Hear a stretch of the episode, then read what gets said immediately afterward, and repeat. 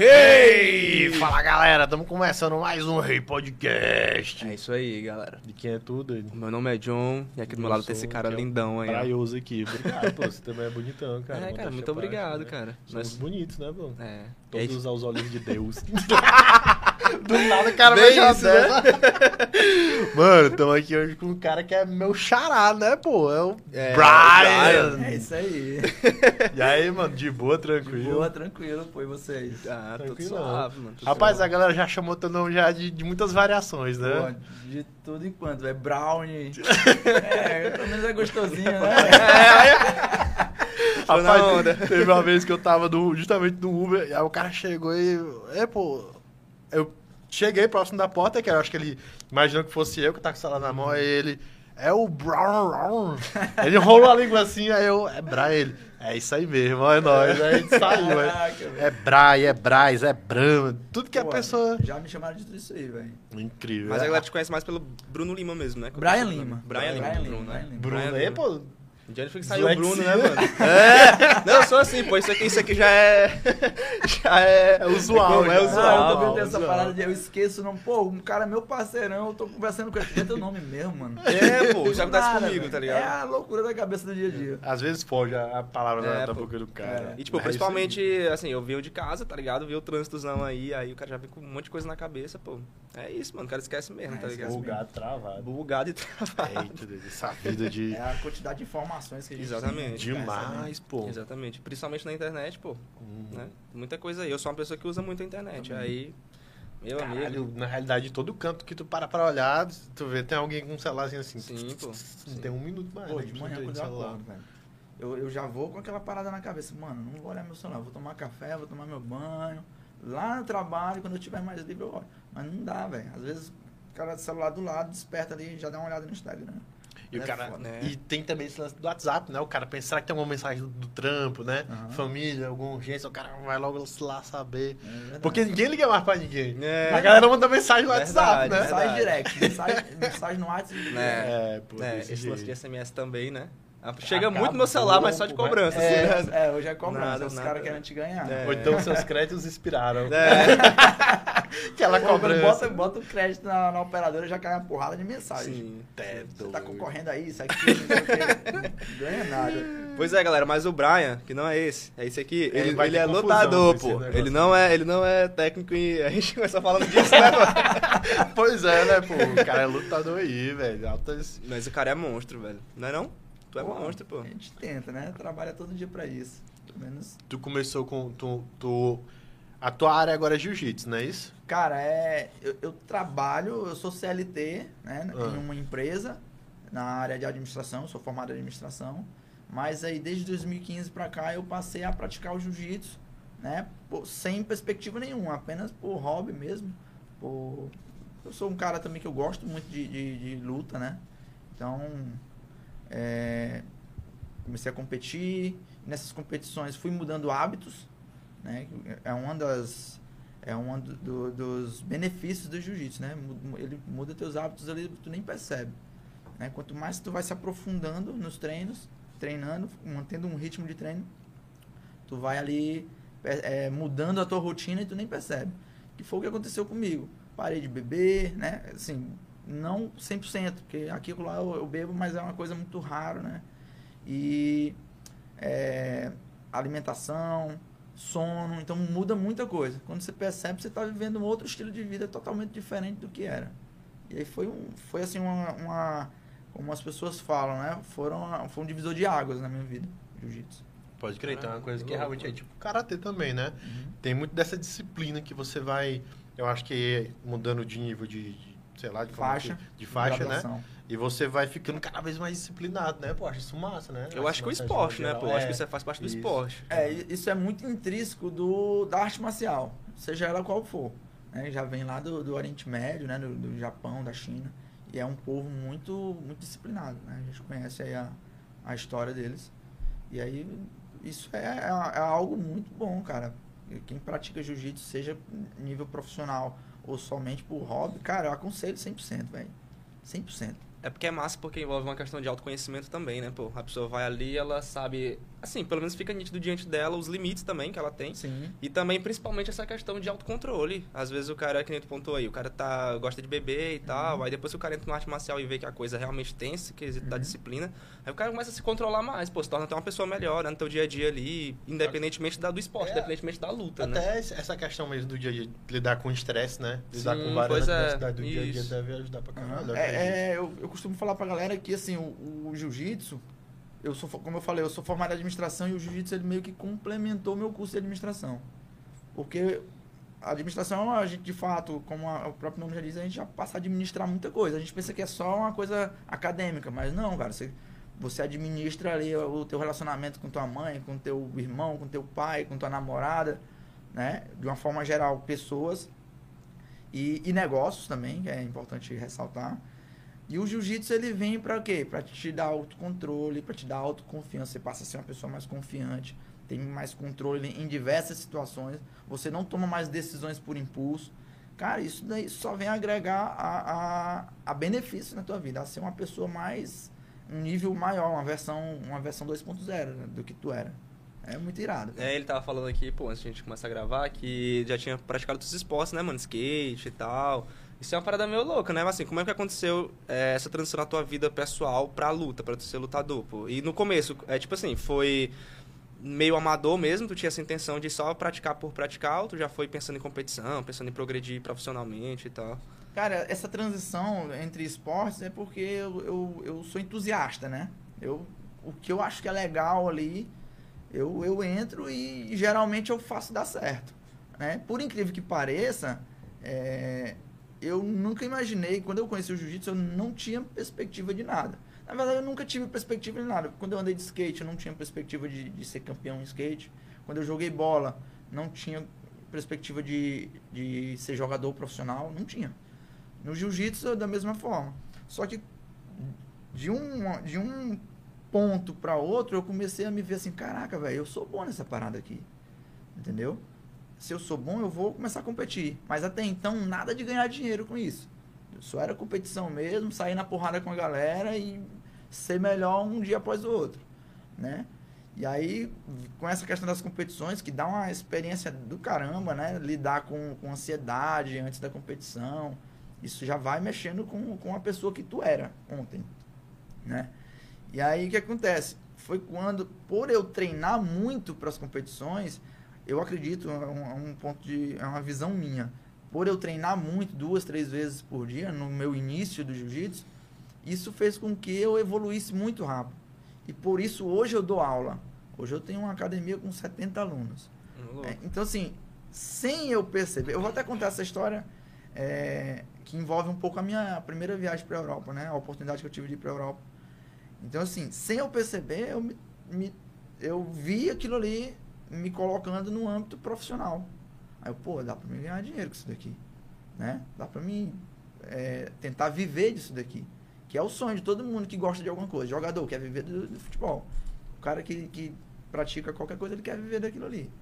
Trabalhar com o que ama é, é fantástico, né, cara? É, verdade. É incrível, velho. Do nada, assim, a, a, a perspectiva muda. Do simples praticante, eu me tornei um competidor, né? E um bom competidor, porque eu sempre trouxe medalhas. Claro que eu tive uma, é- um período que eu perdi muito. Só que eu sou muito, eu sou muito adepto do que, de que a, a derrota ela ensina mais do que a vitória. Eu já tenho isso na, eu já tenho isso. Se eu perder hoje, cara, hoje eu estou vivendo uma zona de domínio, domínio do meu esporte. Costumo dizer que no que você faz existem quatro zonas: a zona de conforto, a zona de esforço, a zona de risco e a zona de domínio. A zona de esforço é aquela que você não, hoje eu vou treinar. Aí saiu da zona de conforto, aí se esforça para manter aquele ritmo, né? Quando você já está acostumado a treinar direitinho, aí você já entra na zona de risco, se decepcionar. Seja uma lesão, seja um- um- uma intriga com algum parceiro de treino, um risco, existe um risco de você se decepcionar de alguma forma. E aí, quando você ultrapassa isso, quando você vence essa, essa barreira, você chega à zona de domínio, que é a que, na minha visão, eu me encontro hoje. Eu vou para uma competição, eu não sinto ansiedade, eu não, não tenho medo, Antes eu tinha aquela ansiedade, caraca, eu vou lutar amanhã, não dormia, né? Chegava na hora da luta, o joelho batia um no outro, com medo do cara. A estratégia que eu elaborava ia por água abaixo, que o cara percebia e mudava meu jogo todo. Entendeu? Então isso me venceu muito. Cansei várias vezes de ir pro sinal, vender água mineral, fazer rifa, ir para São Paulo lutar e perder no primeiro minuto de luta. Caralho, Tu imagina. velho. Tu imagina? Então eu vivi, vivenciei isso muitas vezes, cara. E por muitas vezes eu voltava de lá, caraca, será que isso daqui é pra mim? E aí eh, tive pessoas que me ajudaram com, com isso, né? Inclusive pessoas que não entendem nada de psicologia, de esporte, psicologia. E às vezes uma coisinha que a pessoa diz, o cara tem que estar atento. Aí muda. Aí muda a visão. E aí foi quando eu comecei a aprender com o erro. Pô, eu não quero errar, mas se eu errar, eu tenho que aprender alguma coisa daqui. Burro eu serei se eu não aprender. E aí, mano, expandiu minha visão. Hoje eu vivo na zona de domínio. Se você, se você tiver a oportunidade de assistir, inclusive tem no YouTube aí minhas lutas também. Se vocês tiverem a oportunidade de assistir, cara, eu luto. é, parece que eu não tô lutando, velho. Parece que eu tô montando um quebra-cabeça ali, ó. Me divertindo. É muito irado, velho. Não Nossa, tem que como. louco, velho. Não sei se vocês têm a- a- como entender essa, essa ideia assim que eu tô passando pra vocês. É muito louco. Sim, sim, Pô, mas deu pra imaginar. né? Massa, né? Justamente por conta dessa essa progressão, né? Porque, como tu disse, essa área do risco é muito perigosa. E não é só para a tua área, para qualquer área. É, Você entra em um, em um determinado campo de, de estudo ou de trabalho, aí você se decepciona. E se você não sabe lidar com aquilo, aí você já É. decai, já vem uma frustração e acaba com todos os planos e você já não sabe mais o que fazer, né? E isso é importante, pô, isso é o domínio. demais, demais. doido. Pra tudo na vida, pô. Pra sim. tudo. Na família, no trabalho, na escola. Pô, eu tenho, eu tenho parceiro meu, pô. Tem um, um cara que eu tenho ele como um primo, que ele fez um, um concurso da polícia. Pô, e o cara. Ele mudou totalmente a rotina dele pra querer entrar na polícia, velho. E aí o cara estudou, saiu da zona de conforto dele, tinha um, o cronograma dele de, de, de estudo direitinho, se esforçou, se esforçou, se esforçou. Quando ele foi reprovado, ele se frustrou. Se frustrou. Aí o cara se levantou, se ergueu. Aí o que que, ele, o que que aconteceu? Ele insistiu na zona de risco dele, aquela frustração, que aquilo ali é, uma- é- é risco, né? A frustração ela pode levar a diversas doenças psicológicas aí, né? Que a gente conhece diversas hoje. E pode levar a coisas mais graves. Entendeu? Então, assim, o que que o cara venceu aquela zona de risco dele? Não, eu me frustrei, mas vou tentar mais uma vez. E aí, nesse tentar mais uma vez, ele vivenciou mais um período de estudo e ele passou a gostar de estudar. Então, o cara, ele não, ele não tem é, é, dificuldade em parar qualquer coisa que ele está fazendo para estudar. Ele não se cansa ao ler um livro. E aí, o que, que aconteceu? Passou em primeiro lugar na polícia para corrente. Olha aí que foda, mano. Entendeu? O cara já. E aí, ó, corrente é longe pra caramba. Aí ele, não, depois de três anos lá, ele, não, vamos voltar pra Teresina, ele e a mulher dele. E aí começou a estudar de novo. Passou em outro concurso pra, pra UFP. E agora passou uma pra, pra Polícia Civil de Brasília. Ou seja, o cara domina aquilo ali. Uhum. Já tá na zona de domínio dele. É porque já virou uma disciplina, É, né? pois é, pô. Ah, saiu do, do- dessa coisa de ver como... Eu não sei. Tem uma frase, eu não sei de quem é, que falava que a perfeição, é- ela se dá por conta do, da disciplina, do hábito diário. Uhum. Sim. Você faz todo dia, todo dia, até chegar a um ponto que você, né? Foi igual a... A, a Paula, vem uma ilusionista aqui, né? Uhum. E ela falando que os números que ela faz, né? Os truques de mágica, foram se aperfeiçoando a partir do momento que ela fazia todo dia. Ela fazia todo dia, todo dia. que Chegou a um ponto que ela fazia automaticamente, sem errar nada, tá Nada. ligado? Justamente por fazer todo dia. Isso é muito massa. É, e foi impressionante também que ela conseguia memorizar todo o baralho, né? A sequência, ela, Rapaz, são eu 52 fico cartas, ela faz assim e ela consegue memorizar tudo. Ela Isso. fecha o baralho e sabe Só de disciplina, Irado, né, cara? Irado. Mas A é humana é irada, né, velho? É. Pô, inclusive tem uma. Tu falou dessa parada aí da, da, da- da disciplina. Tem uma parada no jiu-jitsu que a gente chama. É um tipo de treino. Que a gente, chama de drill. É um movimento específico, só que a gente faz mais rápido. Tenta fazer ele mais, mais rápido, buscando, claro, a, a perfeição do, do movimento, só que fazendo rápido, fazendo rápido. E sem medo de errar. Aquilo ali você vai fazer tanto, vai fazer tanto que o teu cérebro já assimila aquilo ali, já manda a informação pro teu corpo. A gente gosta de treinar isso daí porque em determinados momentos da luta, o movimento sai natural. Né? Você tá com medo de entrar numa situação de risco ali, já sai natural, saiu da posição, nem percebe, percebe depois. Acontece muito isso comigo. É muito louco, velho. Pois A é. mente Ah, humana é muito isso louca. é muito massa. Parece como É, se fosse, pô. além da, além da disciplina da mente, parece uma memória corporal. Sim. Ela, É isso. ele age, o corpo tá agindo É em conjunto isso. com a mente. É uma sincronia muito É, doida, pô. pô, isso, é, muito foda. É um disparo ali de, de Aham. informação pro, que a mente joga pro corpo.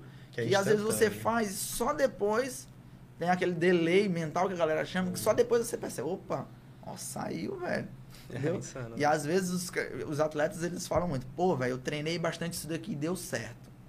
Entendeu? Nada mais é do que a- um treino que você se especializou para fazer aquilo. Né? E como que é a tua rotina de treino, mano, assim, tipo, e tem uma transformação drástica, assim, desde quando tu começou, porque tu tá treinando agora? Pô, mais ou menos, velho, mais ou menos. Porque assim, quando eu comecei, é, eu trabalhava, né, horário comercial, eu saía do trabalho, ia direto pra faculdade, eu ficava na faculdade até 9 e meia, 10 horas da noite, né, e daí eu ia pro treino de 22 horas. Era o único treino esse horário em Teresina. E eu queria treinar. né, Até então, praticante. Eu queria treinar. Passei aí pra esse treino lá, de 10 até 10 e meia, chegava em casa meia-noite e meia, acordava seis e meia para ir trabalhar de novo. Então foi essa rotina aí durante quatro anos. Né? Quatro anos. E são zonas diferentes. Eu, traba, eu, estudava, eu trabalhava, nas, trabalho na zona norte, faculdade na zona leste, moro na zona sudeste e treinava na zona sul. Tá, Então, Todo todo dia rolava irmão. Teresina todo dia. todo dia era Teresina tipo todo. 100 quilômetros de moto. É é doido. E, e como eu te falei no início, debaixo de chuva, né? Indo e voltando debaixo de chuva. Então, é, até me perdi na pergunta, né? Mas como era o treino? É, como é que o treino, tua rotina de treino e tal? Então, meu, meu treino inicialmente era esse, né? Um treino por dia, cansado, com sono, mas ia. Então, talvez por isso reflete um pouco nos meus resultados ali no, início, que não eram tão satisfatórios.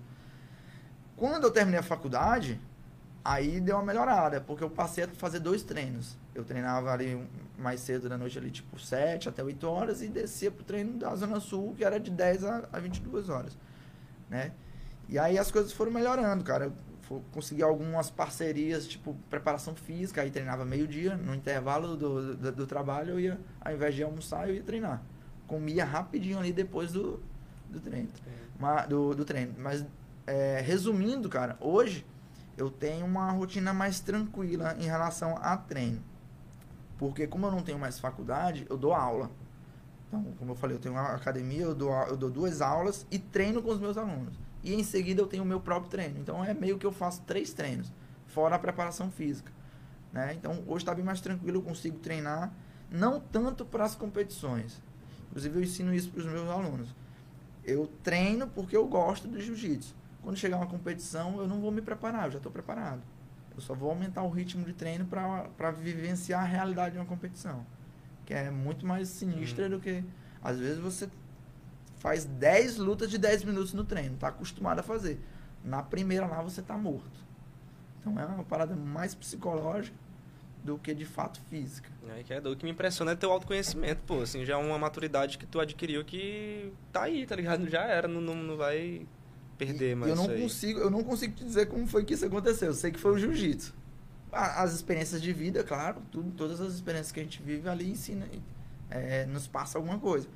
Eu acho que a parada de você s- entender que precisa aprender nas coisas que acontecem, isso daí já é um, já foi tipo uma porta aberta pra mim, Pra eu mudar essa, virar essa chave, entendeu? De, de psicológico, de me dar, ficar tranquilo Hum. em diversas situações.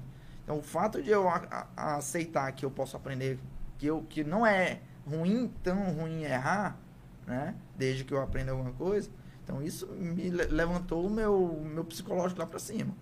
Então, eu sou bem, sou bem confiante, assim, em relação às competições, às situações que acontecem no dia a dia também.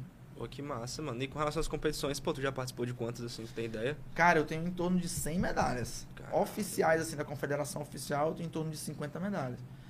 Dentre elas, é, um ouro no Campeonato Brasileiro, na modalidade sem kimono, inclusive eu sou especialista nessa modalidade.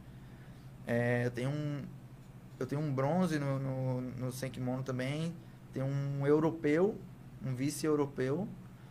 Enfim, tenho, tenho, tenho dois europeus, né? Eu fui para Itália e fui para para Portugal lutar os, os europeus de lá com kimono sem kimono. Tem um sul-americano que aconteceu aqui no Brasil. Tenho três medalhas brasileiras, um bronze, prata e ouro. Tem uma porrada de medalha, né? Nossa. Eu até me perco assim quando eu Cê é falo. Dessa, dessas duas.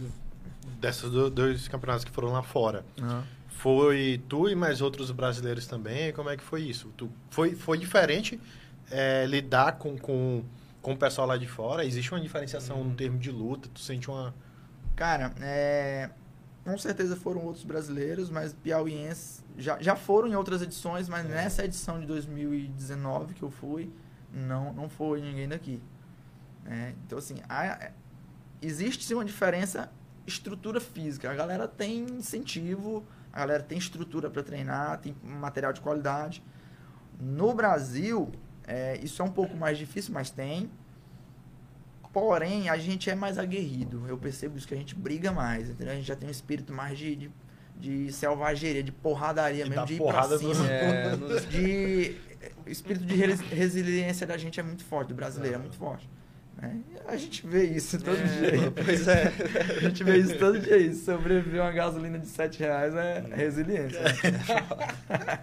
É pesado. É. Pô, e como é que funciona assim, essa questão que tu falou sobre estrutura, pô? Porque, tipo, quando tu começou, é, tipo, tu vê, na verdade, uma diferença, assim, radical, pô, com relação a esse incentivo? Tu acha que melhorou de um tempo pra cá, desde que tu começou?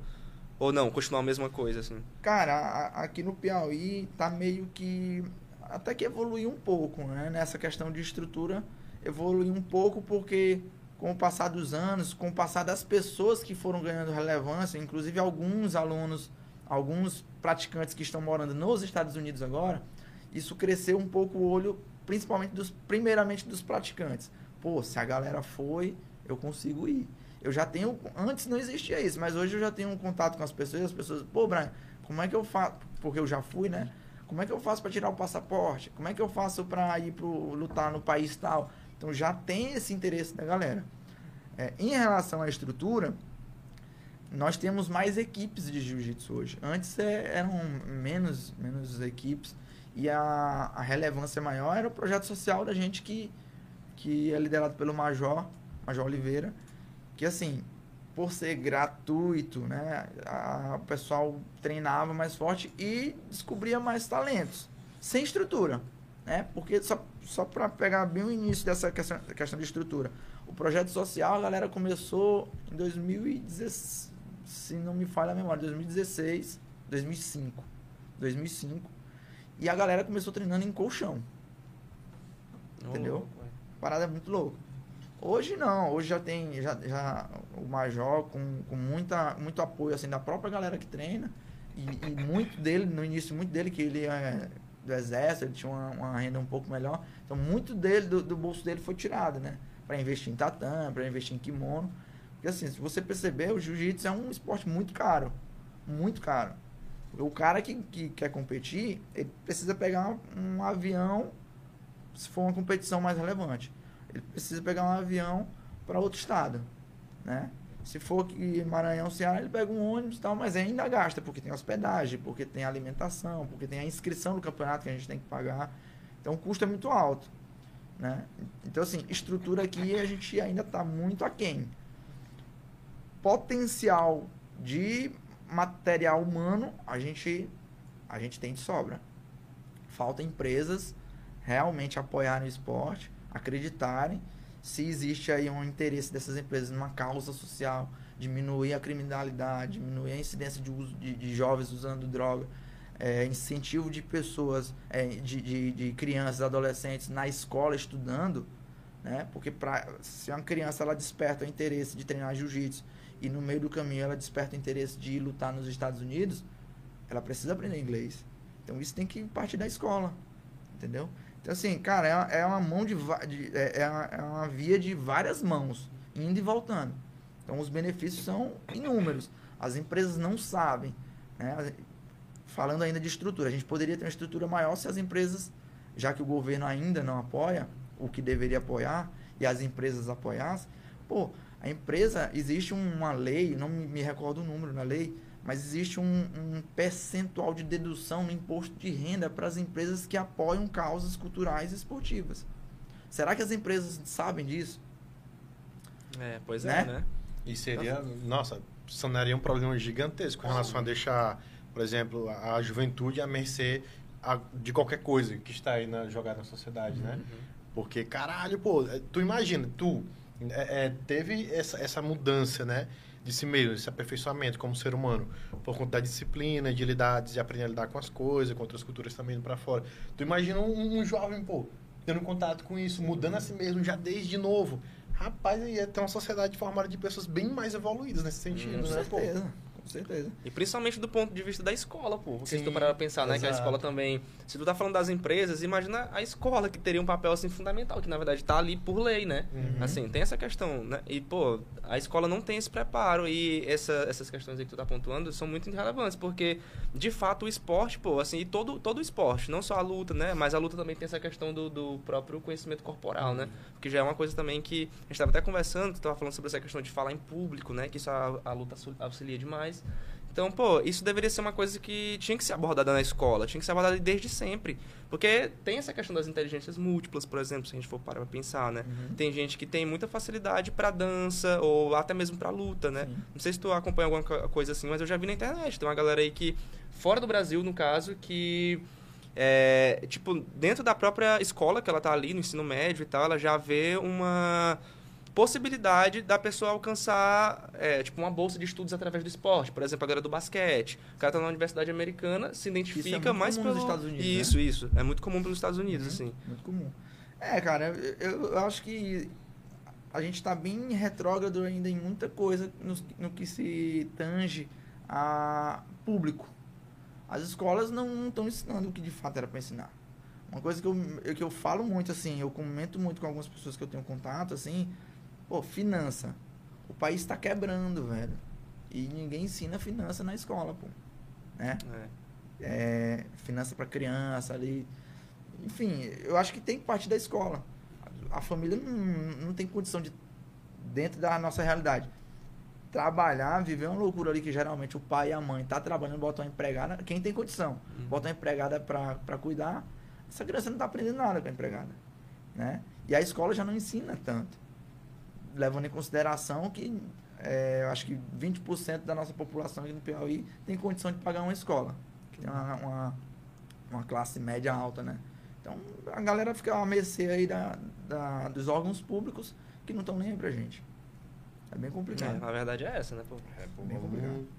esperar que isso mude, né? pô? É, não, é, é. é nem esperar, na realidade, é cobrar, tem que ter a cobrança, É. tem que ir atrás, porque Verdade, mano. enquanto esperar, amigo, não vai mudar não. Enquanto a população não parar para atentar, por exemplo, tu, a gente fez todo esse discurso, já pensou se, por, por exemplo, os diretores dessas escolas tivessem essa mesma visão voltada para isso, sabe? Fazer esse tipo de cobrança né, para algum plano de governo, né? É, Poderia não acontecer, mas a população iria ter a visibilidade de que isso era um ponto Uhum. importantíssimo para ser implementado, né? É, e é, o só, só dando uma olhada nisso daí que tu falou, achei muito interessante, porque a gente vê isso também no âmbito nacional. Por exemplo, a questão do skate, né? Que já foi incluído Sim, ali na, sim, como cara. Olimpíada. E, cara, tem uma série de esportes aí que, tipo assim, a sociedade agora, depois de tantos anos, depois de tanta dificuldade, tá é que tá identificando, né? isso, né, pô? E é uma coisa que já vem aí há anos, anos. Tem uma galera do, do skate que já anda...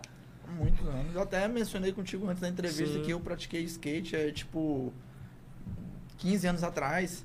E o esporte era forte. A gente tinha aqui três atletas de nível nacional que participaram de competições aí em vários estados, que era o Piva e o Thiago. E os caras sumiram, velho. Nunca fizeram uma pista na Puticabana e pronto. Fizeram mais nada, né? É triste. É, pô. É uma... É, mas enfim, galera, acho que essa é uma questão que não vai ser sanada assim, mas Não. acho que é importante É. a gente usar esse espaço É, pra conversar sobre sim, isso, né, pô? Exato, justamente, porque eu acho que quanto mais pessoas assistem isso e, e veem esses debates e discussões, é melhor para a sociedade, É, né, pô? Porque enfim, sim. a gente tá também levando informação de uma maneira consciente pra galera, ver se Uhum. desperta, né, para esses pontos. Exatamente. É. Sim, mano. E aí, tipo assim, com relação à tua faculdade, tu primeiro é, se formou, aí depois que tu começou a lutar. Não, eu, eu já eu já lutava, já, já arriscava algumas competições, né? A princípio eu lembro que eu lutei um, a minha primeira competição foi um campeonato interno da minha equipe em União. Perdi na primeira luta. aí aí eu acho que a segunda foi em Ubajara, aqui no Ceará. Aí lá eu consegui um bronze.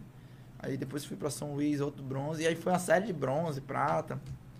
E aí perdi muita coisa, perdi muita competição. Né? Mas assim, sempre que podia, eu tava em algum, alguma competição próxima. Nunca passou pela minha cabeça sair assim, de sa- pegar um avião, por exemplo. Nunca tinha viajado de avião, por exemplo. Então, minha primeira competição assim de, de nível nacional foi inclusive um, um campeonato brasileiro em São Paulo, no ginásio de Ibirapuera.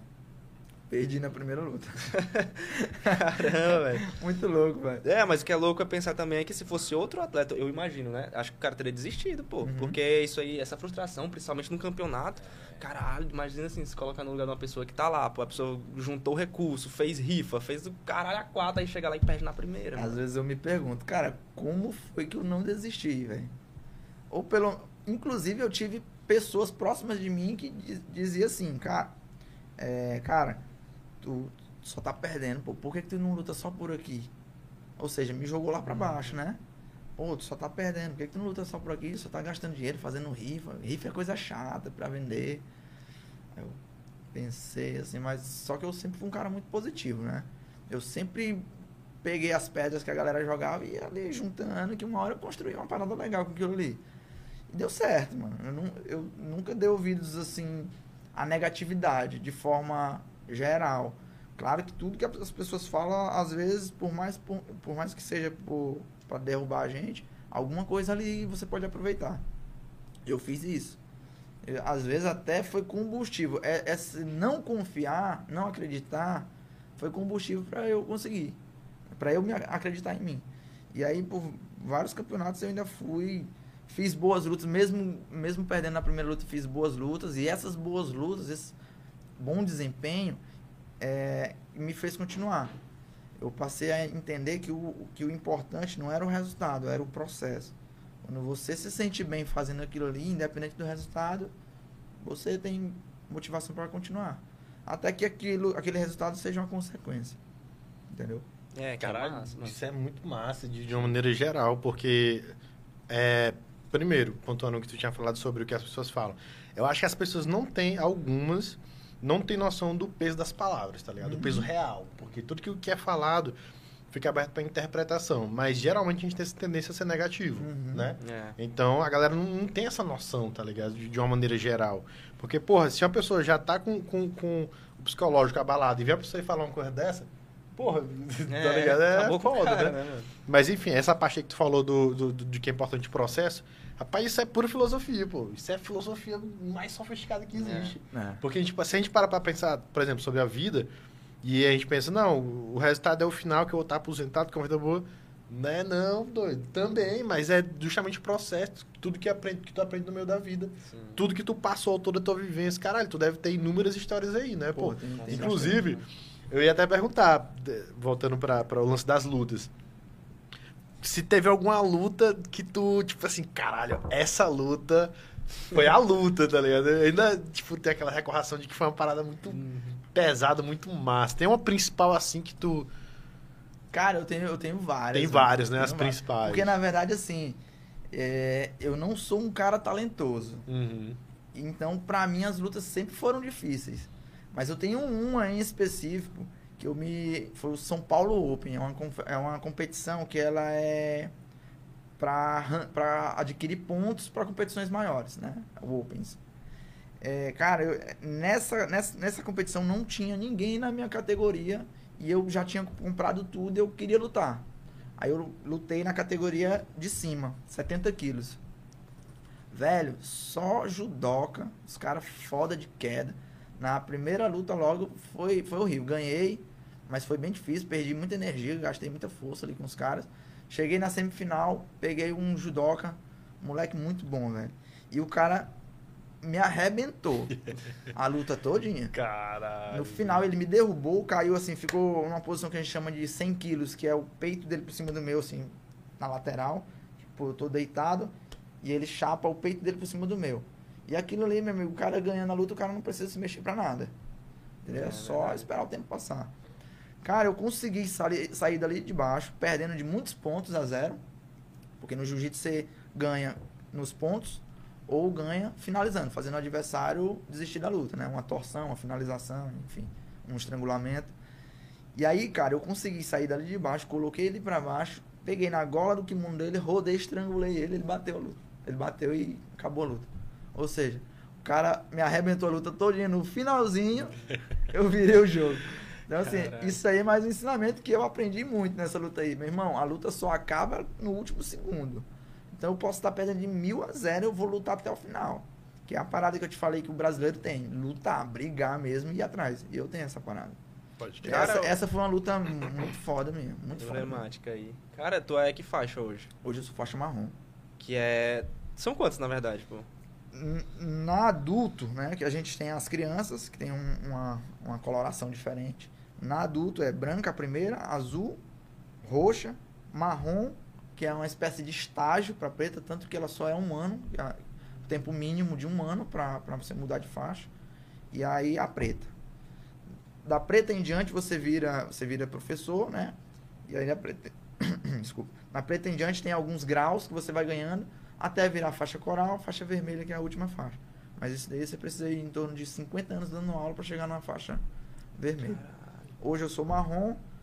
Na teoria, é, eu pego a preta no início de janeiro, né? Mas é uma coisa assim que eu não tô tão ansioso, porque é, apesar de que eu, eu me acho foda pra caralho, velho, eu acho que eu, eu já sou faixa preta. Diante de técnica, diante de, de autoconhecimento, de- diante da minha ética enquanto professor. Mas eu, eu quero aproveitar o máximo que eu puder na minha faixa é, marrom, que foi o que eu fiz na minha, nas minhas outras faixas. Né? Então eu só quero realmente chegar na preta. Se eu. Caraca, o Brian era um, um faixa marrom muito foda. Pegou a preta porque realmente merece. Cara, que massa, velho. Que massa. Eu, eu, penso, né? eu penso assim, velho. Eu acho que tudo tem seu momento, né? Pô, tu é monstro, mano. É. E, e essas lutas futuras, tem alguma previsão? Tem alguma coisa vindo por aí? Tem um campeonato que tu já tá almejando? Como é que tá essa movimentação? Cara, tem um projeto que até alguns meses atrás era, era segredo, né? Mas é, esse podcast vai dar. Tem, tem história. né? tem, esse episódio tem história. Foi assim, velho. Mas é, é o seguinte, cara, a gente tem um projeto aí já há dois anos. Eu, na verdade, particularmente, tenho um projeto há dois anos de ir para os Estados Unidos, né? Como eu falei antes, a pandemia não deixou eu ir na, no primeiro momento, que foi ali em, 2000, em março de 2020, que a gente ia tentar o Mundial, né? Tanto o Mundial Adulto como o Mundial Master. São dois mundiais que tem lá. Além dos, da modalidade sem kimono. Só que aí não deu certo e já tem um tempo que eu tenho um, um contato lá nos Estados Unidos, na Flórida, que o cara me acompanhou, já tem uns dois anos me acompanhando, e o cara gostou muito do meu trabalho, assim, através do, do- do digital, né? Do, Instagram e tal, acompanhando as lutas ali, pay-per-view, streamer. E aí o cara me deu a oportunidade, mano, quer vir pra cá? Aí, mano, eu fui estudar a história do cara. Pô, quem é esse cara aqui? Será que é verdade e tal? O cara nada mais era que Luiz Sapo. O cara tem quase. O cartel dele é de quase 77 lutas só no, no One Champion. Que é um evento aí que é similar ao UFC na Ásia. Né? Então, assim, pô, então é, a parada é séria mesmo. Mano. E aí foi criando uma amizade muito forte, uma amizade. E aí, por conta da pandemia, eu não fui. Ele quer, queria que eu fosse lá pra, pra ser aluno, né? Treinar forte, treinar pra competição e representar a equipe dele, que ele quer montar um time foda de jiu-jitsu, né? Então hoje ele trabalha mais com criança no jiu-jitsu, porque o lance dele é MMA. Inclusive, vários, vários atletas de nome muito foda no jiu-jitsu, ele introduziu no MMA, que inclusive lutaram aí o UFC, Mackenzie Dern, Rodolfo Vieira. E aí foi criando uma amizade, uma amizade, e aí a ideia do cara mudou, o cara já quer um time mais foda ainda. O que, que ele fez? Cara, reúne alguns atletas e vamos trazer eles pra cá. E aí nós estamos nesse, nesse projeto aí, tem alguns alunos meus, tem alguns alunos de outras equipes que que estão acreditando nessa, nesse projeto. A galera já deu início em visto, passaporte, está juntando grana, está fazendo rifa. E aí, o meu objetivo principal agora, além da minha empresa, né, minha academia, é ir para os Estados Unidos. Estou capacitando algumas pessoas para deixar na academia e eu ir para lá tranquilo. É, então, esse é meu objetivo. E aí, falando de competição, meu objetivo agora é Pan-Americano e Mundial. Que é- são os eventos que eu ainda não lutei, no- que são nos Estados Unidos. E por conta de eu não ter conseguido tirar o visto ainda, não, não pude ter a oportunidade de lutar e talvez trazer um resultado também pro Piauí. Mas aí existe a possibilidade de eu passar uma temporada boa nos Estados Unidos, um ano, dois anos, não sei, vai depender muito de como vai ser a vivência lá, né? A gente vai tentar refazer a vida lá.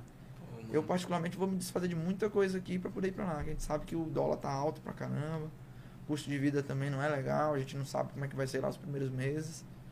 E são esses os meus objetivos aí, a, a priori. Mas é isso aí, pô. A gente vê que, bem de tudo que tu falou, caralho, tu tá perseguindo os sonhos mesmo feio, É, com- como a galera no interior, com sangue nos olhos. Vai dar certo, pô. Isso é, eu acredito que isso é só questão de tempo, tá ligado? sim. Vai... É, eu, eu acredito muito. Essa parada que tu fala, questão de, que tu falou, questão de tempo, mano, eu acredito muito nisso, velho. Uhum. Se só Deus. Só Deus. Eu acho que não tem negócio de inveja, não tem de, de energia negativa de fulano, de ciclano, não. Se você faz uma parada bem feita, se você estuda pra melhorar ainda mais essa parada que você faz e você acredita em Deus, você só vai se Deus não quiser. Se Deus tiver algo melhor pra você. Ponto final. Não tem essa de, ah, humildemente falando, ah, modéstia. Não existe isso comigo, velho. Modéstia à parte, humildemente falando, não existe. Eu sou foda e os meus alunos vão ser foda também. Eu acredito muito nessa parada. Massa, mano. Pode massa, crer. Massa, Ei, e, e- e no início aí, quando tu começou a pensar, não, vou, vou partir pra tentar os campeonatos profissionais, como é que foi o apoio de família? A galera ficou, não, não vai pra isso aí não. Aí sim tá ficando é doido. tem, tem esses familiares assim, né, cara? Cara, assim, é, meu padrasto e minha mãe. Meu padrasto é mais tranquilo, mas minha Uhum. mãe sempre foi aquela mãe protetora, né? Eu chegava toda arrebentada em casa e não tinha, não tinha retorno nenhum aquilo ali. Porque no início não tinha perspectiva de nada, como eu falei antes, né? Então, como não tinha retorno, ela dizia: Tu todo dia chega arrebentado. Como é que tu vai trabalhar amanhã com esse olho roxo, com, com o braço machucado e tal? Quando eu pegava atestado por causa de alguma lesão, mano, era briga lá em casa. velho. Às vezes eu preferia não ter se machu- me machucado pra poder estar trabalhando, pra não ouvir ela dizendo, reclamando da minha lesão. Muito louco. Só que aí, velho, foi naquela parada do- da mudança, a transição de um, do ponto focal de praticante pro- pro atleta, que eu fiz a minha primeira viagem interestadual, que foi a de São Paulo. Ela viu assim, como é que- Quer dizer, na verdade não a primeira, a primeira que eu falo sendo patrocinada. Que ela viu assim, como foi que tu arrumou o dinheiro? Não, mano, eu tô sendo patrocinado. Patrocinado? Estão te pagando pra tu lutar? Aí ela já A coisa muda, Aí né? Mudou a já vai- perspectiva, mudou a visão, Entendeu? né? Mas assim, eu sempre tive apoio dela, mesmo ela não apoiando, porque ela sempre lavou meus kimonos, ela sempre fazia. Como eu tinha uma rotina muito complicada, alimentação, tudo direitinho, no potinho, bonitinho, organizada, a roupa. Às vezes eu precisava ir em casa para pegar o kimono, ela já deixava tudo pronto na mochila. Então, foi meu primeiro patrocinador, foi ela, minha patrocinadora, né? Eu, né, que tirei muito do meu bolso, e ela, por me dar esse apoio logístico. E às vezes, às vezes ela me ajudou financeiramente também. Mas assim, comecei a viajar para todos os estados do Brasil e aí a, a como é que eu posso dizer? Ela passou a acreditar mais. Mas foi realmente quando eu fiz a minha primeira viagem para a Europa que ela falou: "Meu filho, eu sou seu fã". E aí ela passou a acreditar, acredita até hoje, me apoia no, no que no que eu posso, não em con- condições financeiras, porque eu sou de família humilde, né? Correria o tempo todo, guerra o tempo todo. E, mas hoje eu tenho minha mãe como fã número um. E aí é apoio total.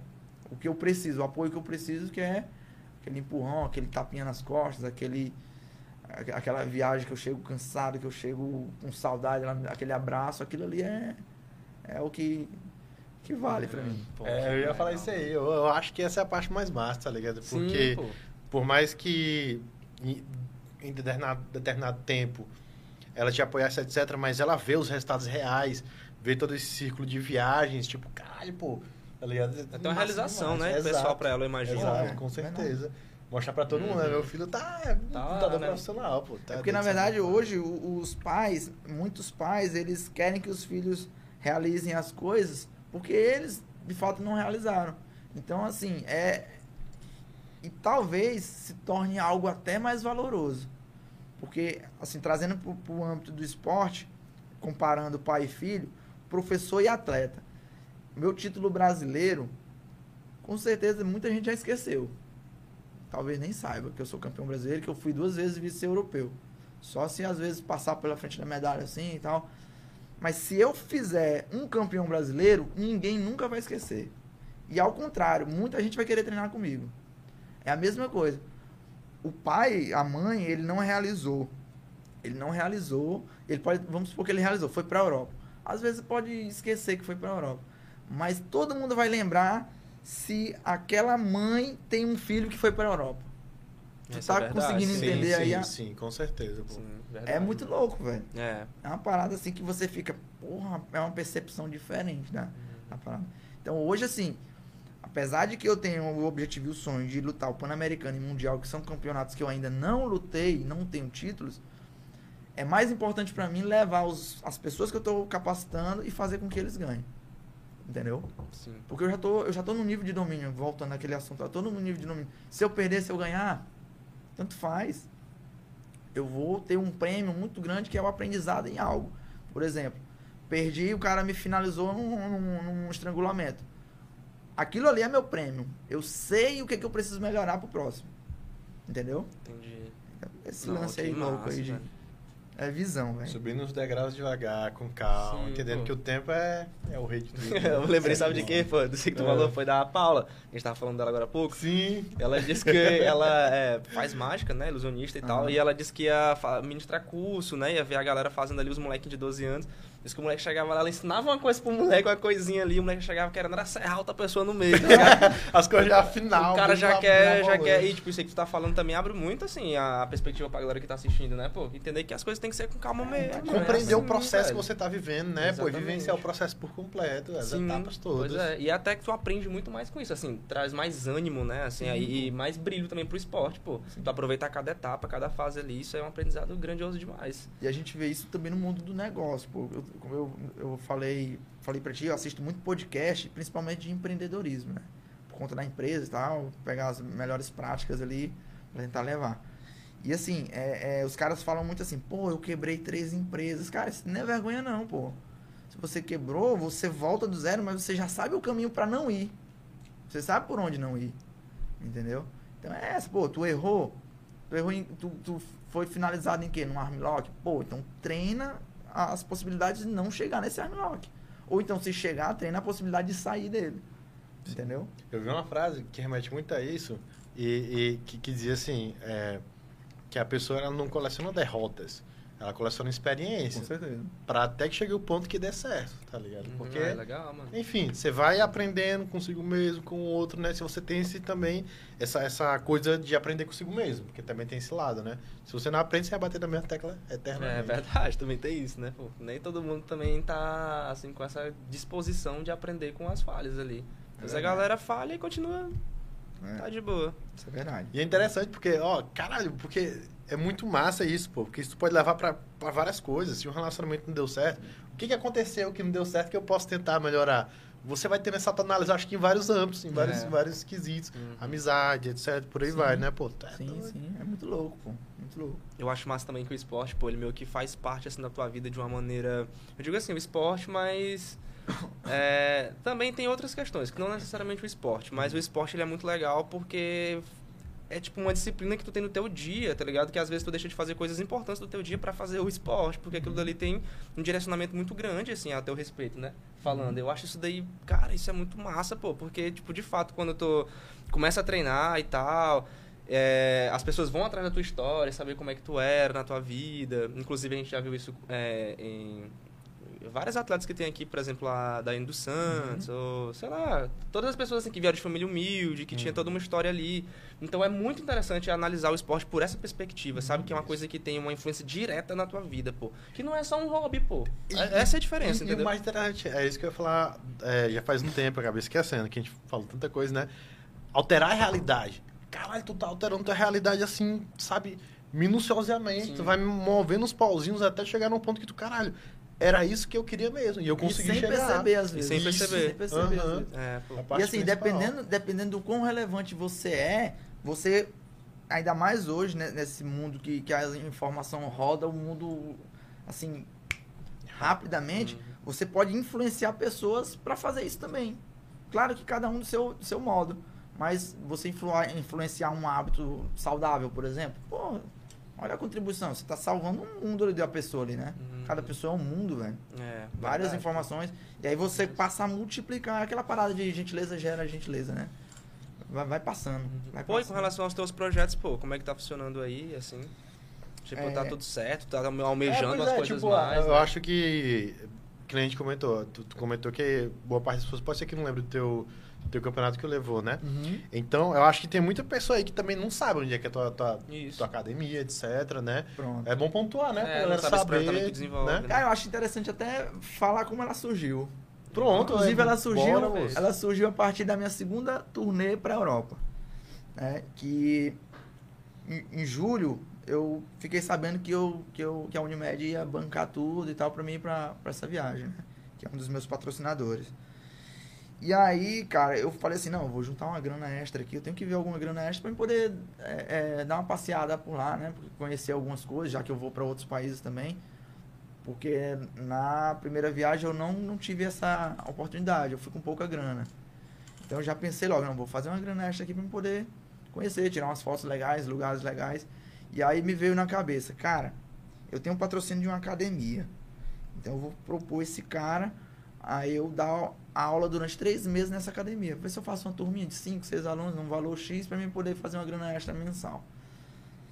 Cara, em julho eu fiz cinco alunos. Em agosto eu tava com 15 alunos. Setembro, no período da, ali na última semana da viagem, eu tava com 30 alunos. 30 alunos. Uma coisa assim, sem perspectiva. Era só para fazer uma grana para viajar. E aí eu já me vi na oportunidade de que a veia, veia de em- empreendedor já pulsou mais alto, né? Pulsou mais forte. E aí eu, cara, vou, vou deixar uma pessoa aqui no meu lugar quando eu voltar eu assumo essa parada. Voltei, a galera já empolgadona que o professor tava na Europa. Aí quando eu voltei, velho, só, só despontou o negócio, despontou. Aí por conta da pandemia, a academia fechou, né, naquele período. Sim. E aí ficamos algum tempo parado ali. Eu tive a ideia de, de destruir a minha garagem e fazer o meu CT lá dentro. No período da Caralho. pandemia ali de junho até, até, até então. Fiz a, fiz a academia e tudo. E deu muito certo, a galera comprou a ideia. Aí já trabalhei logomarca, já personalizei o espaço e tudo. E recentemente, há três meses atrás, atrás eu resolvi, para dar um pouco mais de comodidade para minha mãe, porque a academia era lá é a bagunça, muita gente treinando. Resolvi é, alugar um ponto comercial lá no Disseu, respondendo a pergunta. Lá no Disseu, fica ali próximo do Comercial Carvalho da Joaquim Nelson. Hoje, lá nesse ponto, a gente tem 70 alunos, pagantes e ativos.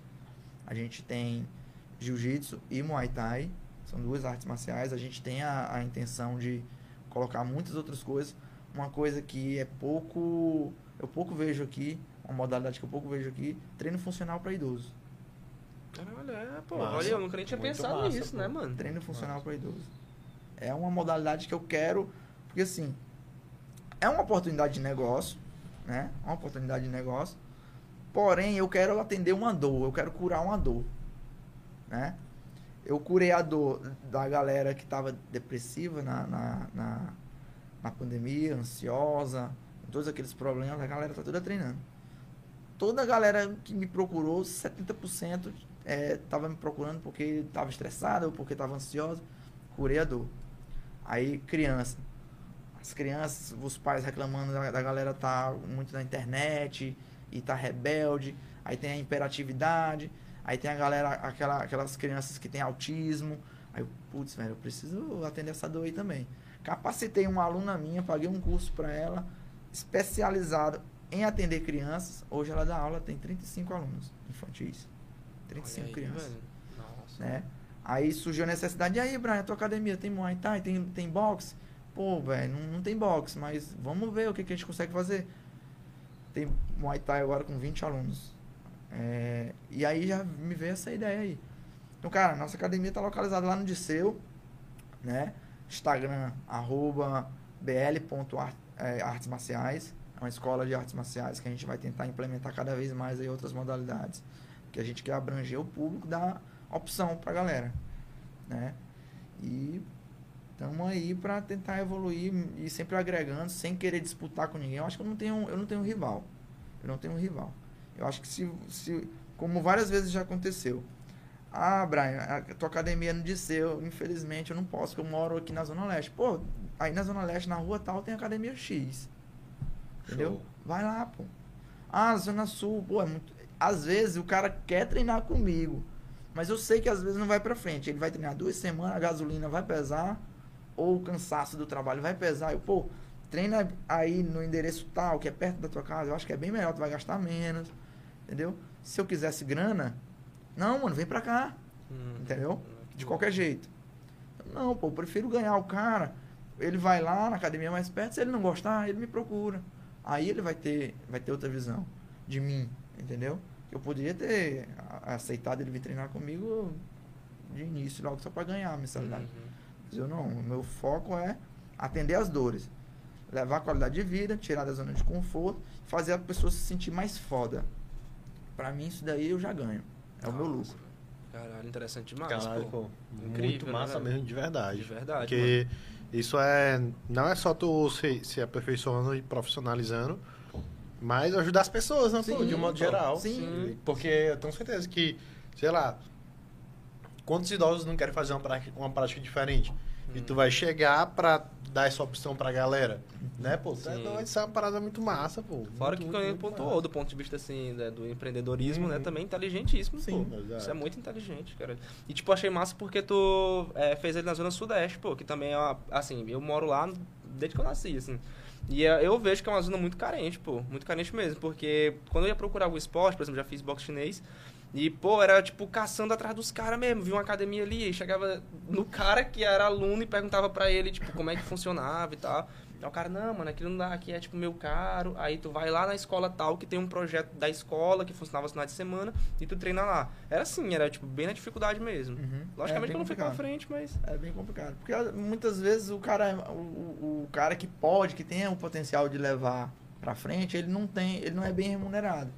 Se ele não é bem remunerado, ele tem que dividir, a, a- a- é, fazer outras coisas pra renda. E às vezes o cara não tem tempo. Às vezes o cara não se emprega o que é pra se empregar, né? Porque não é a renda principal dele, ele acaba fazendo de qualquer jeito. Ou afasta, ou cria monstros. Pessoas com vícios que não vai conhecer os principais benefícios da arte marcial. Entendeu? E aí é vai utilizar o que aprendeu para fazer coisas erradas. Brigar na rua, em festa, entendeu? Não vai aprender sobre respeito, sobre disciplina, sobre é, sobre enfim, não vai aprender os benefícios reais. Entendeu? Entendi, mano. Entendi. É uma parada assim que, cara, eu falo pra todos os meus alunos, meu irmão, você não quer ser competidor? Treina direitinho, faz a parada do jeito que tem que ser, porque daqui a quatro anos essa parada pode ser a tua faculdade. Entendeu? Se eu não tivesse meu curso de administração, com sete anos de jiu-jitsu, eu tô abrindo minha academia. Será que eu não tenho um know-how ali pra pra ensinar jiu-jitsu? A faixa marrom, tendo rodado a Europa aí, tendo lutado diversas competições, eu posso ensinar o cara que quer ser competidor, eu posso ensinar o cara que quer perder peso, eu posso ensinar o cara que quer sair da zona de conforto, eu quero, posso ensinar o cara que só teve um dia estressante e quer, entendeu? Então, visão. É, mano.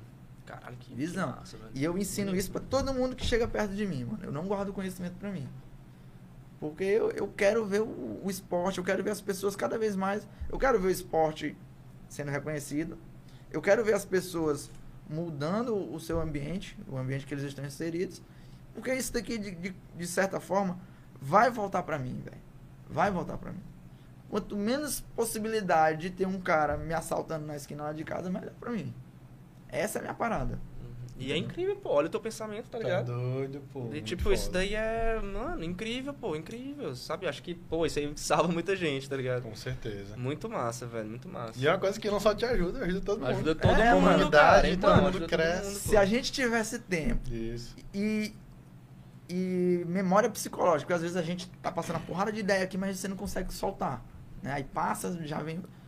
Mas se a gente conseguisse parar e desmiuçar, fazer um, um trabalho, uma pesquisa do quão do quanto as pessoas se beneficiam, se beneficiam, às vezes sem nem saber, às vezes o meu vizinho aqui do meu lado, eu treino jiu-jitsu ou, ou faço alguma coisa legal, independente de jiu-jitsu.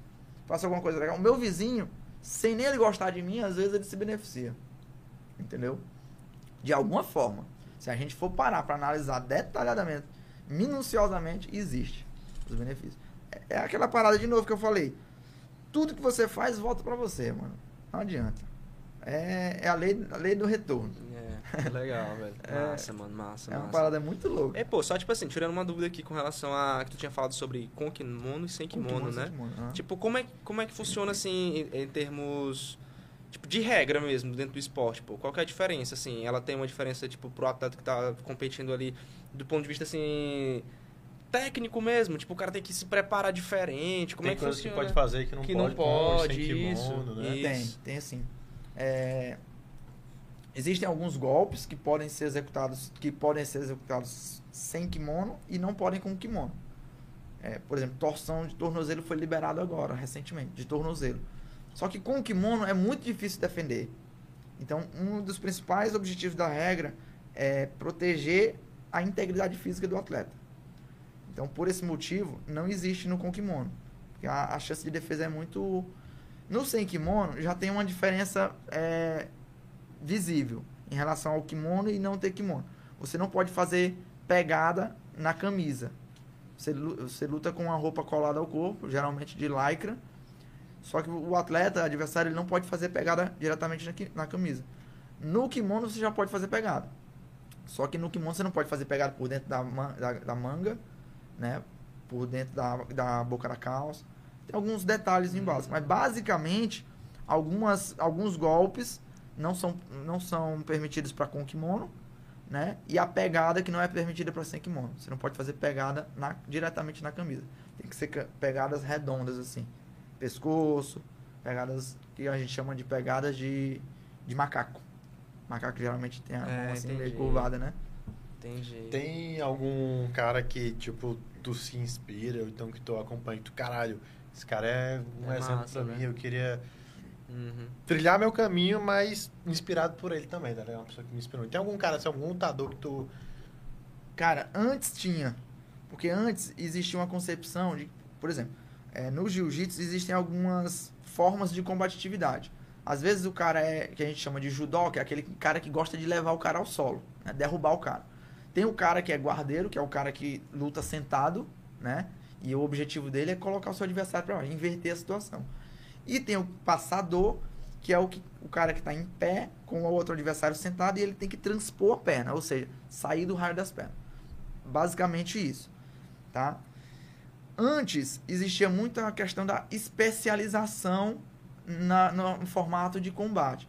Eu sou guardeiro, então eu sou melhor na guarda. Só que hoje isso já mudou um pouco. O cara para ser bom, ele tem que ser bom em tudo. Todos, né? Sim. Tem que ser bom em tudo. Então, antigamente, era mais fácil o cara ter um ídolo, por exemplo. Ou, quem não gosta de ídolo, uma referência. Hoje, não. Com base em cada jogo, você tem uma referência. Entendeu? Então, assim, voltando no passado, eu, eu gostava muito do Leandro Lô, que é um cara multicampeão mundial, aí já ganhou tudo. Inclusive, o cara tá ganhando tudo até hoje aí, mesmo com a idade já avançada, acima dos 30. Por quê? Porque ele é um bom guardeiro. Ele é um cara que tem uma, uma característica muito forte. É um cara guerreiro. Às vezes ele tá perdendo, ele muda o jogo do nada. E no âmbito da passagem de guarda, tem o, o- o Rodolfo Vieira, que mesmo ele já tendo migrado pro UFC, é um cara que é lenda no jiu-jitsu. Muito bom passador. Amassa o cara, a pressão, faz o cara é, ceder algumas situações. Então, hoje em dia não, hoje em dia tem tanto cara bom surgindo aí, inclusive tem um moleque de 18 anos, acho que ele já fez 18 anos, que ele pegou a faixa preta agora, recentemente. Ô, louco, 18 anos, velho. Porque o moleque é excepcional, velho. Excepcional. Ele já chegou na faixa preta batendo em faixa preta experientíssimo. Entendeu? Então, assim, um moleque desse chegando, dentre muitos outros que tá chegando, tem muito moleque bom hoje, cara. Se vocês fossem do âmbito do jiu-jitsu, vocês iam dizer, cara, é tipo assim, no futebol, quando surgiu o Neymar, Uhum. Sim, sim. o, o Ronaldo Fenômeno, quando fez 17 anos que foi pra seleção, é tipo isso. Naquele tempo, você, a cada tantos anos, tinha um fenômeno. Hoje não, hoje está surgindo fenômeno de todo lugar. E engraçado, voltando àquela parte lá da questão do apoio, apoio do- dos órgãos públicos e tal, a maioria de Manaus. Aí você vai atrás pra saber, mas por que de Ah, Manaus? então. Por que de Manaus? Faixa, o... o- não, não me recordo se é o governador ou se é o prefeito. Faixa preta de jiu-jitsu. Ah, tá Ah, explicado. Tinha, Não, né? então, tinha que ser, velho. Vários deputados, Uhum. vereadores, a galera pratica jiu-jitsu. Inclusive, esse moleque que pegou a faixa preta agora com 17, pegou com 17, eu acho que ele já deve estar com 18. É faixa preta de jiu-jitsu. Entendeu? Nossa. O, ca- o moleque na faixa roxa, ele era tão bom, na faixa azul, ele era tão bom, tão bom, tão bom, que ele ganhava tudo, que uma confederação mudou a regra do esporte para poder liberar ele lutar Nossa. numa categoria que não era dele. Pra tu ver a diferença do investimento real do Sim, governo. sim. Do Estado, na realidade, né? É. Caralho, porra, bicho. Quanto Vai... incentivo faz diferença né, na vida das pessoas, Aham. pô, diretamente, assim, diretamente. Foda. Tem vários atletas de Manaus que hoje estão ganhando. Pô, tem. É assim. é, não, tem, não tem como mensurar. E é porque não é tanto. A gente sabe porque é porque tem gente do jiu-jitsu lá dentro. né? Se não tivesse, eu não sei como seria. Não sei como seria. Mas só o fato de ter alguém lá dentro, pô, já tem muito moleque vivendo do jiu-jitsu, cara. Vivendo morando nos Estados Unidos. Entendeu? Então, assim, é, é só questão da, da- dos órgãos acordarem, as empresas acordarem, e aí começa a andar. O esporte em si, não tô falando Uhum. só do jiu-jitsu. Sim, sim. Pô, como é que tu enxerga assim, o cenário nacional, pô? Tu acha que a gente tá no mesmo nível que os caras internacionalmente falando, assim? Ou não? Ou Tecnicamente, nós somos os melhores. Se houvesse uma, uma seleção de jiu-jitsu, só dava gente. Sério, Só dava. Nossa. As melhores academias do mundo inteiro, quem tá à frente é um brasileiro. Jiu-jitsu é referência no mundo, o jiu-jitsu brasileiro. Tanto que o jiu-jitsu, quando veio pro, pro Brasil, quando veio do Oriente Médio, que não se sabe ao certo de onde ele veio, de qual país, é, quando ele veio pro Brasil, ele foi disseminado e ele se tornou o Brazilian Jiu-Jitsu, jiu-jitsu brasileiro. Ou seja, o jiu-jitsu, ele meio que ele é mais tradicional, ele é mais aquele negócio de namastê, aquele negócio de arigatô, um negócio bem cultural do, do, do Oriente Médio. O jiu-jitsu brasileiro, brasileiro ele já é mais competitivo, entendeu? Ele já é mais voltado para competição. Então, é, partiu daqui, pode-se dizer. Ele foi disseminado aqui pela família Grace, né? Foi adaptado para as condições reais de luta, inclusive defesa pessoal.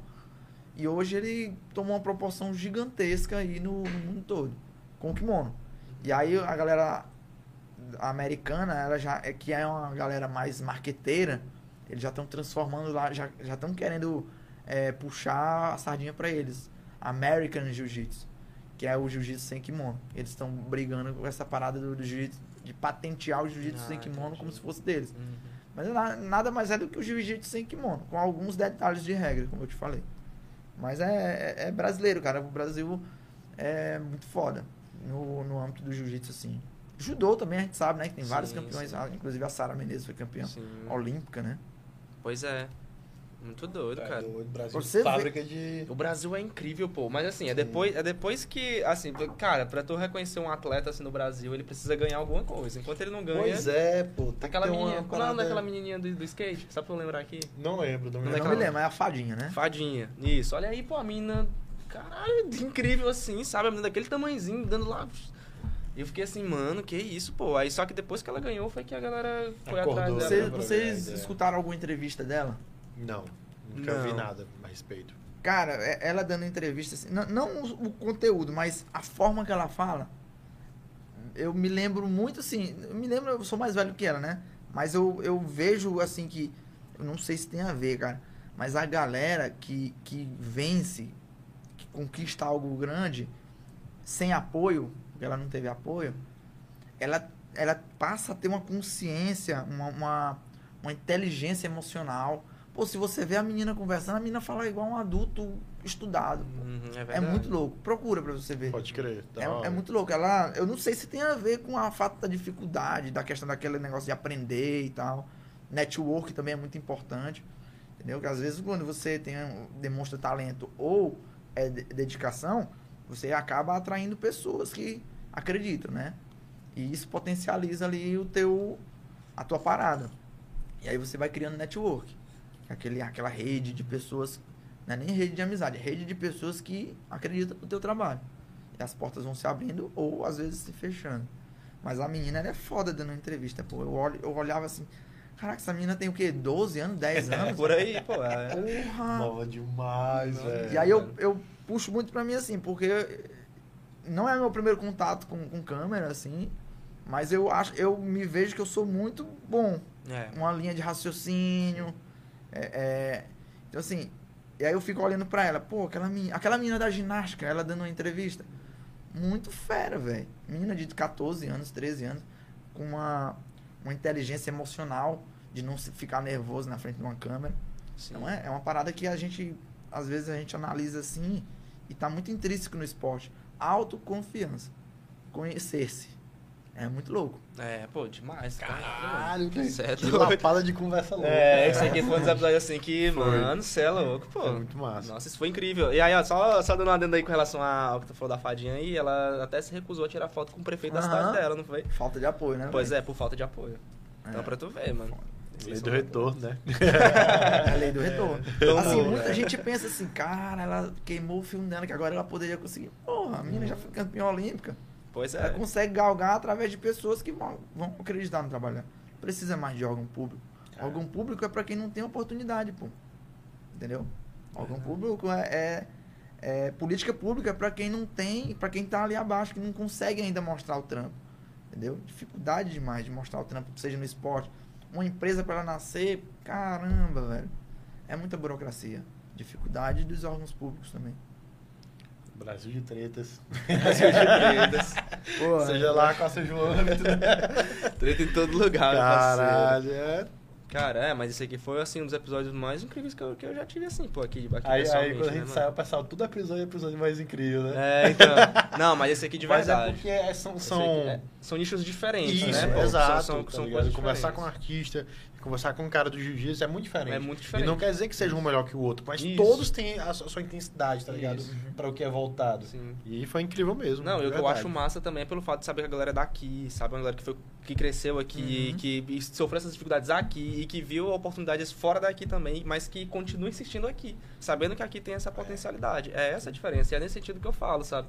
É essa parada mesmo, porque pegando esse gancho aí, eu tenho um projeto de ir para os Estados Unidos, mas cara, eu não vou abandonar a minha empresa aqui não, porque eu sei que a- aqui a gente precisa, entendeu? Aqui, apesar de ser um negócio, mas eu quero, eu quero que a galera entenda que, e consiga fazer coisas que eu consegui, pô. Saindo do Diceuzão ali, cheio da violência, cheio das oportunidades de matar, de roubar, de, de vender droga usar droga. Então, assim, eu venci essa parada, né? Graças a Deus não entrei, graças à criação que eu tive da minha mãe. E mesmo com todas as dificuldades e, e as propensões de eu entrar nesse, nessa parada, eu venci e, e consegui. Por exemplo, eu falo que é um grande feito eu ir para a Europa. Um cara de família pobre, através do esporte, ir para a Europa, mano, é um feito do caramba. Não é qualquer um, não. consegue, Entendeu? Na Não, moral. E muita gente, é, é, quando eu escuto, eu, falo, eu sempre falo, aquela parada que eu mencionei pra vocês, não existe humildemente falando, né? Eu não peço desculpas pra pra contar as, as meus ganhos, meus feitos, não. Não porque eu quero mídia, mas porque aquele moleque que tá me ouvindo, aquela pessoa que tá me ouvindo que tá com problemas pessoais, se motiva e dá um up ali. Porra, o moleque do Disseu e tal, eu vou, tentar, eu vou tentar também. Entendeu? A questão do exemplo, Sim. né? Pô, isso, exemplo. isso tipo assim, principalmente, né? Sei lá quantas pessoas, quantos caras, quantas minas aí estão né, nessa situação, que tem um apreço pe- pe- pela luta, pelo qualquer que seja o esporte, e aí vê um cara como te, te destacando, tipo, porra, então se o cara era da periferia e conseguiu e tem até uma academia, por que, que eu não consigo, né, pô? Exatamente. Então já fica um trampolim aí pra galera já, né, decolar, mano. E é isso aí. É E isso sem aí. fazer nada massa de demais. errado, que é, que é mais Exato. importante, né? Que às vezes eu, é, tem muita gente que cresce também na vida fazendo coisa errada, né? Uhum. Sim. E, é, e às- e uma hora a casa cai também, a casa cai, às vezes o- o- a mente do cara fica, pô, velho, isso não é pra mim não.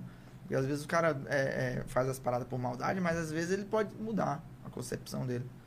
E aí ele vê que construiu um império ali por baixo de. tá desmoronando. Pois é, eu lembrei até também, só pra, pra concluir esse raciocínio aí, foi do. Quando aquele empresário lá, pô, que era dono da Microlins. Sei não. Nunca vou falar. Cara, eu tenho o nome dele na ponta, na ponta Microlins. É, o cara que tinha um ali no Disseu também. Tinha. Tinha, tu Mas ele lembra? é, o, é o, dono, o dono mesmo É, ou o daqui? dono.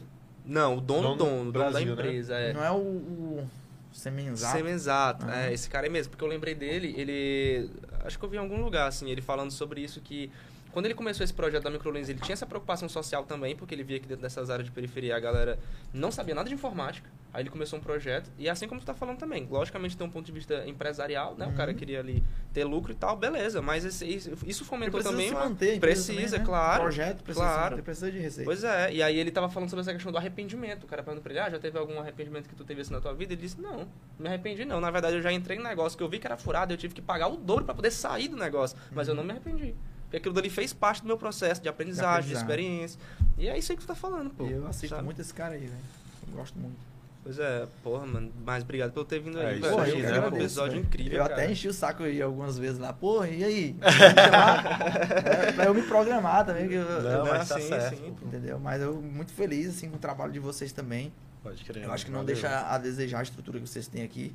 Não, nem tanta só a estrutura, mas a intenção realmente de, de- Não sei se vocês veem por esse lado, mas, pô, tanta gente aqui que é relevante aqui no Piauí. Tanis Killian. Relevante pra caralho aqui, velho, no Piauí. E vocês trouxeram, foram, acho que inovadores, né? Eu acho que ninguém fez isso. Tanis Killian, Bob Guerreiro. Os caras que, de fato, são relevantes, que de certa forma influenciam de alguma forma ali, seja com humor, seja levando a informação mais útil, né? É, show de bola, só, vocês estão de parabéns aí, só tenho a agradecer a oportunidade de estar É porque é aquela coisa também, né? No- no- é, o Piauí, o Teresina tem outros podcasts. Mas cada um tem a sua proposta. Isso. Sim. Cada um tem sua singularidade, sua peculiaridade, seu, seu modo de como tratar a, a conversa, etc, né? E Uhum. tem espaço pra todo mundo. Tem Exatamente, tem espaço pra todo mundo. Tem essa não. Principalmente por causa disso. A gente não Isso. quer ser melhor do que ninguém, não quer Jamais. forçar a barra de nada.